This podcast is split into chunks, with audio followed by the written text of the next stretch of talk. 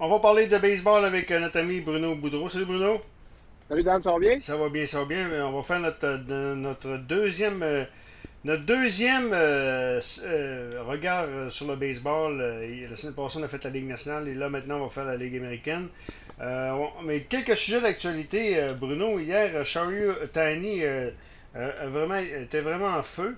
Donc, écoute, euh, c'est pas le talent de, de Tani qu'on n'a jamais mis en défaut. C'est les blessures. Et j'espère tellement que ce gars-là, euh, finalement, euh, évite les blessures parce qu'on pourrait, on pourrait avoir quand même. ça pourrait être un, des joueurs les plus spectaculaires du baseball. Bon, assurément. Puis quand on dit un, si c'est pas le plus spectaculaire, écoute, hier, il a, il a monté une balle rapide à plus de 100 000 puis il a frappé un circuit à plus de 115 000 là, qui, qui a frappé son bâton. Euh, écoute, c'est un joueur spectaculaire, un joueur explosif, mais justement de, ce, de, ce, de cette dualité-là, euh, évidemment, amène son plus euh, grand lot de risques de blessures. Puis quand on pense, quand on a regardé la première fin de semaine, le nombre de lanceurs qui ont été diminués en termes de nombre de manches, hein, on a vu plusieurs lanceurs lancer des quatre manches, cinq manches. On a même vu du côté des Twins du Minnesota, José Berrios, qui lançait un match sans point de coup après six manches qu'on a retiré. Puis ça, c'est pas la première fois qu'on en parle. mais les dernières années, on, a vu ça souvent, puis euh, souvent au début de saison, mais même plus tard en saison, les équipes sont extrêmement prudentes. Donc, dans le cas d'Otani, ben, c'est ça qu'on a vu hier, je pense, c'est l'ensemble d'Otani. Un long circuit, euh, beaucoup de balles de feu au monticule et une blessure euh, sur un jeu qui, apparaît, qui apparaissait somme toute banal au marbre, qui a été une blessure à la cheville. Là, ça semble pas être sérieux dans son cas. Mais c'est un peu ça, Otani, c'est de savoir comment, comment son corps peut résister à 15-20 départs et peut-être 120-130 matchs comme frappeur de choix au voltigeur. Ah oui, c'est ça. Donc, euh, écoute, c'est le, le problème, c'est le gros point d'interrogation dans, le cas de Tani. Euh, les Blue Jays, deux victoires sur trois à New York, c'est très bon ça. Très bon début de saison. Puis, euh, écoute, ça fait pas le, ça fait pas le printemps de deux matchs, mais il y avait beaucoup de points d'interrogation avec la blessure Yates, euh, Kirby Yates, Terry Yates. Euh, Kirby Yates, par contre, le, releveur qu'on a acquis des, Padres de San Diego. Par, contre, euh, Meriwether, le, releveur, ça c'est le, joueur qu'on a acquis contre Josh Johnson il y a quelques années. Lui fait très très bien. retirer les, en deux manches, retirer dans l'ordre les, les, les, frappeurs des Yankees. C'est ça. Il Faut pas, faut, faut pas partir en peur, sauf que c'est encourageant par contre. Là. Non, puis dans le cas d'entraînement, il y a beaucoup de, gens qui en parlaient autour de l'organisation des Jays de Meriwether, la façon avec laquelle il se comportait, euh, la, façon que ses balles à effet aussi fonctionnaient. Donc, on, a vu en fin de semaine face aux Yankees. Puis, écoute, faut jamais s'emballer. Hein. C'est tellement une longue saison, mais je préfère quand même ça que ce qu'on a vu, euh, entre autres, du côté des Red Sox, faire balayer à la maison par les Orioles. Ah, c'est ouais. euh, en choisir entre les deux, je pense que je préfère le départ des Jays ce que j'ai aimé aussi, c'est qu'on a gagné des matchs sans nécessairement marquer une tonne de points. On n'a pas eu besoin de points à chacune des victoires qu'on a obtenues. Donc, c'est un, très faible échantillon. Euh, mais considérant que euh, c'était contre les Yankees, qu'on va en parler, moi je considère favori dans l'américaine. Donc, c'est un bon début d'année. Puis aussi, contrairement aux dernières années, il y aura beaucoup de matchs entre les Yankees et les Blue Jays tôt en saison. Dans les dernières années, les Jays et, et les Yankees s'affrontaient plus tard.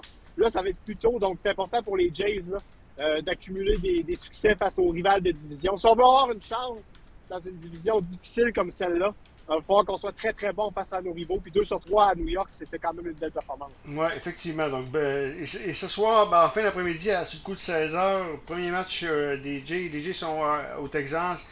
Match à guichet fermé. J'ai bien hâte de voir ça. J'ai l'impression que ceux-là qui, sont, qui, qui sont craintifs de la COVID, qui ont encore peur de la COVID, vont vont, vont, vont l'avaler de travers, celle-là. Mais moi, je suis bien content. Enfin, on, semble revivre aux États-Unis, puis bravo. Oui, puis, tu sais, ça, ça, nous démontre un peu, puis on en a parlé la semaine dernière, un peu ce qui reste dans ce dossier-là, moi, je pense, c'est plus l'incohérence des mesures. C'est-à-dire, tu as un match à guichet fermé du côté du Texas. Puis euh, en même temps, ben, tu as les euh, Nationals de Washington qui n'ont pas joué leur premier week-end de la saison face aux Mets en raison d'une éclosion dans l'organisation des Nationals. Alors, c'est un peu particulier. Puis aussi, on avait dit aussi, dans le cas d'entraînement, écoute, il y a eu des dizaines de milliers de tests de fait dans le baseball majeur, puis on avait eu presque aucun cas, puis surtout des, cas de joueurs qui allaient percer l'alignement.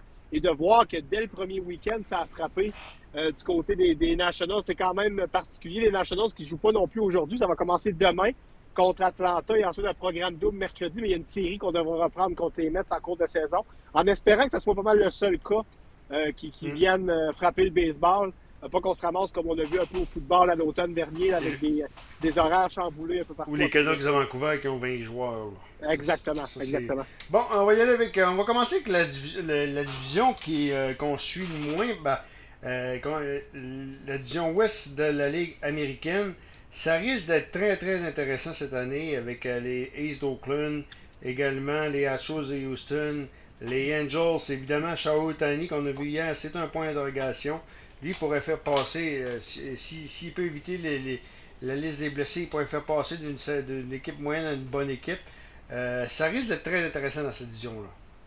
Oui, euh, absolument. Puis, dans le fond, tu sais, quand je regardais ça dans l'analyse, tu sais que je, je suis bien les activités des Aces d'Oakland. Ouais. Dans le cas des Aces, écoute, l'an passé, ils ont été, euh, ils ont gagné la division dans la saison écourtée. En 2019, ils ont eu une bonne saison. Mais au niveau des lanceurs, c'est là où c'était un petit peu plus difficile. Puis je veux pas, je, changerai pas mes prédictions. Euh, puis c'est pas le week-end qui m'a fait changer d'avis nécessairement, mais ça a été très difficile pour les Aces en fin de semaine face aux Astros. Écoute, ils ont été balayés sur les quatre matchs. Je pense que les Aces étaient plus occupés euh, à avoir des, des rivalités avec des Carlos Correa, puis à sortir la vieille histoire de tricherie des, des, des, euh, des Astros que de s'occuper du baseball. Puis on voit qu'il y avait encore un amertume aussi des séries de, de championnat de, de l'an passé en série de division où Oakland avait été sorti par les, euh, les Astros. Donc, je pense que les Astros, c'est pas l'équipe de 2017. Ils ont perdu Springer, ils ont perdu des joueurs depuis cette époque-là, mais Mm. ça reste quand même un noyau de joueurs qui est très compétitif. Ils ont des bons lanceurs. C'est pas encore là, Justin Verlander ne lance pas la saison. C'est pas la meilleure équipe de l'américaine, mais dans cette division-là, pour moi, ça va être suffisant. Puis tu as parlé des Angels. Écoute, ça fait des années qu'on se dit que c'est les Angels, les lanceurs peuvent faire le boulot avec Mike Trout. Ils vont peut-être faire les séries. Ben moi, je pense que c'est cette année que ça va se passer. Écoute, je regarde le reste de la division. Les Rangers sont en reconstruction. Mariners Euh, aussi. Les Mariners aussi, on, on dirait en éternelle reconstruction. Ils ont plusieurs bons jeunes joueurs, les Mariners. Ils ont des bons lanceurs qui sont arrivés à niveau, mais manque de joueurs de profondeur euh, du côté de l'alignement régulier euh, qui vont arriver quelque part cette année, plus l'an prochain pour certains autres. Donc, je pense que pour les Angels, si les Aces connaissent une régression cette année, je pense que les Angels pourraient se faufiler dans la course. Euh, je vois les Astros gagner la division, mais les Angels peut-être une base comme meilleur deuxième, là, qui sait dépendamment des Aces, qu'est-ce qu'on va faire. OK. Euh, donc, euh, s'il va quoi dans cette division-là? Les, Astros. les Astros, les A's, les Angels troisième et par la suite euh, Texas et Seattle? Non, je garderai les Angels deuxième, les A's troisième, mais écoute, ça, ça va être assez serré, puis je pense que les Astros devraient être capables de sauver la division encore une fois. OK. Dans la centrale, écoute, ça va être très intéressant à suivre. Euh, Il y a les White Sox de Chicago, les Twins du Minnesota. Euh, également, t'as- t'as, euh, t'as- t'as- t'as- voyons, euh, les Royals Les de Kansas Royals. City euh, de- et d'autres équipes. Moi, je pense que quelque part, euh, ça pourrait être l'année des, des White Sox de Chicago. Ça dépend Ben, de Tony écoute, La euh, Russa. C'est Tony La Russa, c'est la clé, hein. C'est le gros point d'interrogation de Chicago. Oui, vraiment. Puis écoute, dans le match hier, on l'a vu aussi, là, euh, un petit peu de gestion en, en manche supplémentaire et tout ça. Euh, ce, que- ce que je pense qui risque d'arriver dans le cas des, des, euh, des White Sox, écoute, je, je l'ai choisi pour gagner la division, mais je dirais presque par défaut. Euh, parce que les euh, Indians qui ont gagné l'an passé puis qui ont eu des bonnes années, ben, ils ont perdu des joueurs des dernières années. Cette année, ils ont perdu Carlos équipe en Carrasco. reconstruction, pareil. Là. Oui. Tu Et- as échangé Lindor, tu as échangé Carrasco. Exactement. Quand c'est c'est Lin- Lindor est vraiment pour moi la, la grosse perte, mais écoute, ils ont tellement de bons lanceurs encore qu'ils ont développé. Regarde ce que Shane Bieber a fait l'an passé. Tu regardes dans le Mm. camp aussi cette année. Donc, une équipe comme ça, moi, je pense que les Indians vont quand même au moins jouer pour 500, si c'est pas plus. Euh, sinon, derrière, ben, tu as les euh, Royals qui ont connu bon un bon début de saison. C'est une équipe que personne ne voit cette année, mais qui ont de bons jeunes joueurs, euh, qui, est bien, qui est bien construite pour, les- pour revenir en force peut-être d'ici deux ans. Euh, les Tigers, beaucoup plus difficile par contre. Puis l'équipe vraiment qui a le point d'interrogation, c'est les Twins du Minnesota. Ouais. Les Twins qui ont gagné la Beaucoup. division l'an passé et a deux ans, mais beaucoup de points d'interrogation, autant au monticule que dans le rôle offensif. Ils ont beaucoup- bougé beaucoup de joueurs aussi, les Twins, dans l'entre-saison. Beaucoup de frappeurs, mais pas de lanceurs. Pas beaucoup de lanceurs. Hein? Exactement. Puis c'est ce qui leur, c'est ce qui leur a toujours manqué Ouais. euh, dans les dernières années, Minnesota. Donc, je pense que les White Sox, écoute, oui, la Rousseau, c'est peut-être un peu un point d'interrogation, mais pour le reste, écoute, ils ont un alignement de frappeurs vraiment dominant malgré la, la perte de Menez. Et pour ce qui est des, des, des, lanceurs, écoute, Lucas Giolito s'impose maintenant comme un des meilleurs partants américains. À son premier match, il a été excessivement dominant face aux Angels, un candidat sérieux pour le Cy Young. Donc, euh, ils ont été chercher Liam Hendricks comme releveur numéro un, peut-être le meilleur releveur d'américaine l'an dernier. Alors, je pense que les White Sox sont tout, mais euh, c'est pas aussi complet pour aller jusqu'à la série mondiale, je pense. OK. Et la division qu'on suit la plus près, c'est la division Est de la Ligue américaine. Les Yankees, les Blue Jays, les Rays, ça devrait être une lutte aux trois. Euh, et tu devrais avoir euh, une lutte entre Boston et Baltimore pour les, quatrième et cinquième rang. Écoute, les, les, les, Blue Jays, ils ont gagné trois matchs. Par contre, ça leur prend. Ça leur prend je regarde les Blue Jays et les Yankees. Les Yankees ont pas beaucoup de. Les Yankees ont un peu plus de profondeur au monticule, mais les Blue Jays, nettement, ils leur manquent de la profondeur. sais Robert Ray, moi j'ai dit que c'était la clé pour la rotation des partants. Il est blessé actuellement, donc on ne sait pas quand est-ce qu'il va être revenu. Nate euh, est souvent aux prises avec des blessés également. Euh, TJ a bien fait, il a très bien fait hier. Par contre, ça prend un autre lanceur pour imposer Jin Ryu. Non, puis écoute, sur une courte série, comme on se disait tantôt, ça, ça paraît bien, mais c'est vraiment sur le long terme, comme tu dis, qui est, qui est la problématique. Écoute, c'est une division serrée. Euh, les Rays, ils n'ont pas perdu grand-chose. Certains vont dire, bon, c'est sûr que Blake Snell, Charlie Morton, deux excellents lanceurs euh, qui ont remplacé par d'autres vétérans, ça va-tu être suffisant? En même temps, quand va arriver un jeune comme Wonder Franco, est-ce qu'il va complètement euh, changer ce rôle de frappeur-là qui est déjà très dominant? Je pense que les Rays, moi, en fait, dans les trois équipes, Dan, c'est l'équipe que je vois la plus sûre, c'est-à-dire qu'ils vont faire les séries. S'ils ne gagnent pas la division, d'après moi, ils font les séries. Euh, alors que les Yankees et les Blue Jays, ben là, ça peut être un peu plus variable comme scénario. Puis dans le cas des Jays, à cause de la faiblesse au monticule, tu sais, maintenant qu'on les regarde, on dit à 81 victoires, ils jouent pour 500. Est-ce qu'il y a plus de chances qu'ils jouent 86, 87 victoires ou 76, 77? Ben moi, je serais plus tendance à penser qu'ils devraient possiblement finir plus en dessous. Pourquoi? Parce qu'il manque de profondeur au monticule. Donc, il va falloir vraiment que les lanceurs, ça soit en santé ou qu'on fasse des acquisitions c'est sûr que l'alignement va frapper des points. Par contre, du côté des Yankees, c'est un alignement qui a plus de vétérans, qui est plus euh, aguerri. Et ils ont quand même des vrais as avec euh, Garrett Cole, entre autres, en, haut de peloton. Mm. Et ils ont aussi des retours avec German qui lance très bien. Donc, j'ai l'impression que du côté des Yankees, avec Chapman en relève, c'est plus des valeurs sûres. Je l'ai choisi pour gagner la division, mais je te dirais, dans les trois équipes, moi, je pense que les Yankees vont gagner la division. Les Rays vont être meilleurs deuxième. Les Blue Jays vont arriver autour de 500, mais ça va être une bonne progression pour l'an prochain ou avec un ou deux lanceurs d'impact, on serait vraiment prêt à prendre le dessus. Mais je te dirais que dans les trois clubs, je serais vraiment pas surpris que les Rays euh, gagnent la division. Moi, je pense que gagnent la division ou pas, les, Rays vont être en série du côté des Yankees et des Blue Jays. Plus de points d'interrogation, peut-être plus d'upside aussi. Les, les Rays, écoute, ils ont 10 joueurs dans les 90 premiers dans les prospects. Incroyable. 10 joueurs. Non, écoute. Euh, écoute, c'est année après année. Tu as, des joueurs que oui, Blake Snell est parti. Euh, euh, oui, Charlie Martin est parti également. Par contre, ils sont allés chercher trois vétérans. Euh, il y a Richard, entre autres, qui, est là-dedans. Ken Waka des Cards de Saint-Louis également. C'est pas des gros noms. Par contre, il arrive à Tampa Bay. Chris Archer, qui, qui, a été, qui, a, rien fait à Pittsburgh, lui, lui pourrait revenir également. C'est un bon bois, Chris Archer. Là.